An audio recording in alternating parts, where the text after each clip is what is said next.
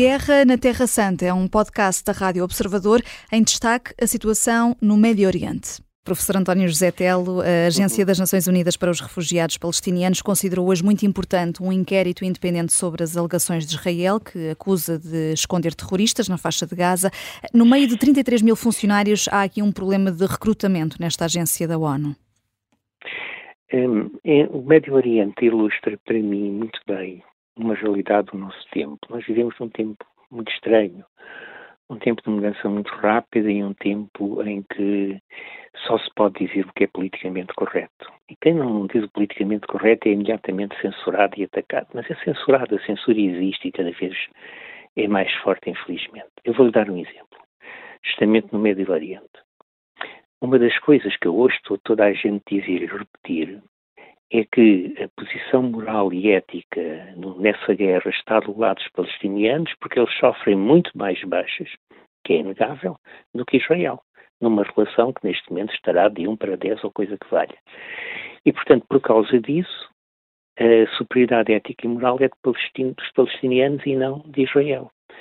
Ora bem, isto é uma teoria absolutamente abstrusa e bizarra, que não tem nada a ver com a realidade. Imagine que aplicamos esta teoria à Segunda Guerra Mundial. Qual seria o resultado? Bom, o poder, que sem dúvida seria o ético e moralmente o melhor da Segunda Guerra Mundial, era a Rússia de Stalin. Porquê é que ele sofreu mais baixas? 20 e tal milhões de baixas. A seguir, qual seria o segundo poder ético e moralmente superior a qualquer outro? Olha a Alemanha nazi porque era o, o Estado que também sofreu, sofreu, mais baixas logo a seguir à Rússia. E qual seria ética e moralmente o pior poder de todos? Seriam os Estados Unidos. Porque dos grandes poderes foi que sofreu menos baixas e numa relação de 1 para 20, há uma relação pelo menos de 1 para 20 entre as baixas que os Estados Unidos sofreu e as baixas que provocou nos seus inimigos, não só em termos uh, militares, mas também em termos civis. Os Estados Unidos arrasaram as cidades alemãs, arrasaram as cidades japonesas, milhões de mortes só aí nas cidades civis. Portanto, está a ver, se nós aplicarmos essa teoria, que hoje se vende como teoria perfeitamente segura em relação ao Médio Oriente, a qualquer outro evento histórico, chegamos à conclusão que eh, eh, toda a realidade ética e moral estaria invertida aquilo que nós consideramos os poderes ética e moralmente eh, mais melhores em termos da Segunda Guerra Mundial passariam a ser os piores e vice-versa.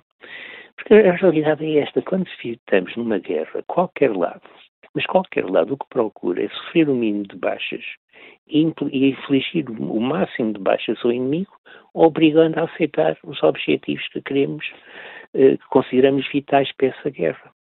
E no caso de Israel, ela também faz isso. Como, aliás, desde há pelo menos 10 mil anos para cá, que é feita em qualquer guerra. Em, em termos da agência de apoio aos refugiados palestinianos da ONU, há também uma realidade que raramente é dita.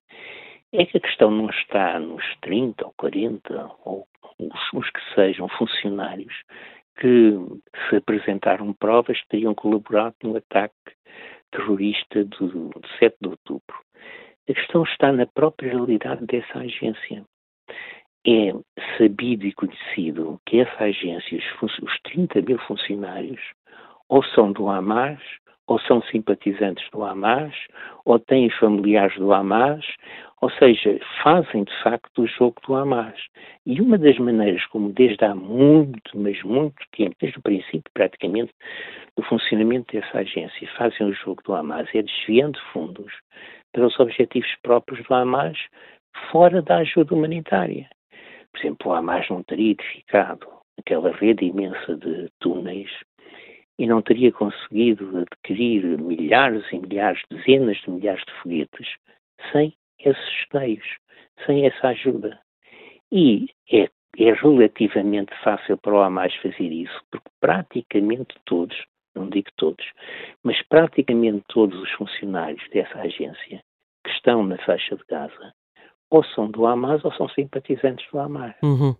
E um... encaram a sua atividade como uma atividade de guerra e de apoio à, à, ao Hamas diretamente. António José Teles, estamos a um minuto uh, de acabar o nosso tempo e só, queria... só para concluir, só para concluir muito rapidamente, o que é que é absolutamente imprescindível é garantir que que os fundos dessa agência têm, de facto, objetivos humanitários. Uhum e não de refazer o sistema militar do Hamas. Uhum. E é preciso garantir isso, coisa que não foi feita nas décadas anteriores.